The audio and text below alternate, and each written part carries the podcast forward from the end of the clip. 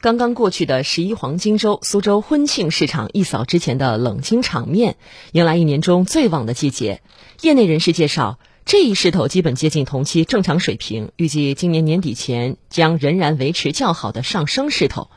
不过，记者昨天了解到，新人们在整个结婚消费上啊不增反减。来听广电全媒体记者张良法的报道。啊，我们比较注重婚宴还有旅游这一块儿。谈起婚姻的话题，十一假期刚刚步入婚姻殿堂的九零后小吴直言不讳。小两口对于婚姻消费的规划，大致也代表了如今九零后、九五后适婚青年的消费观。据苏州一家婚庆公司负责人尤勇介绍，根据他们近期所承接的婚庆业务来看，大部分新人的婚庆消费都在二十五万元上下，其中婚宴一块占了大头。苏州本地人的话，基本上可能在三十桌左右，三千块钱的餐标，然后加烟加酒可能要在四千五到五千。那么你三十桌的话，可能就要将近十五万。婚庆这边可能花个三五万，就二十万。那其他一些杂七杂八的，估计二十万出头要的。像旅游结婚，有一种词叫目的地婚礼，就比如你到海南当地找个婚礼公司，叫目的地婚礼，可能不一定有亲戚朋友来参加。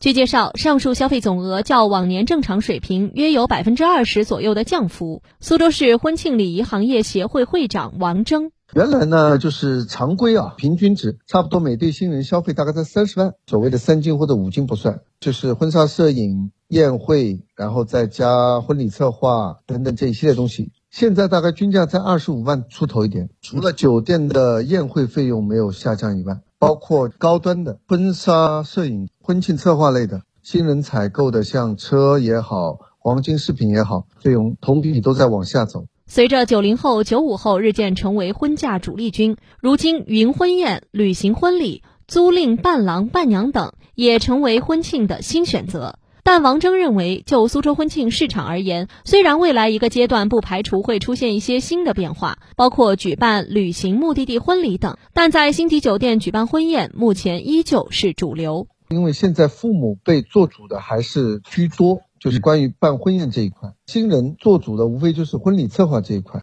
未来，第一个是所有的社婚类的群体会向人数小众化越来越走。就原来像之前是五十桌、八十桌、一百桌的，现在越来越多的像三十桌、二十桌，甚至十几桌。这种情况会造成未来越来越多人去办目的地婚礼，八十个人、一百个人。举个例子，我们包德清的一栋或者两栋或者三栋民宿，专门负责去办这样一个既简洁又时尚又带旅游又轻松氛围的这样一个婚礼。那么这样的话，对整体这个消费水平的话，会不会受影响？酒店会受影响。新人呢，从他们的角度来说，可能还会会省一点。但是呢，苏州就是有一个跟其他城市不是太一样的，苏州还是一个很重人情往来，对吃还是蛮看得重。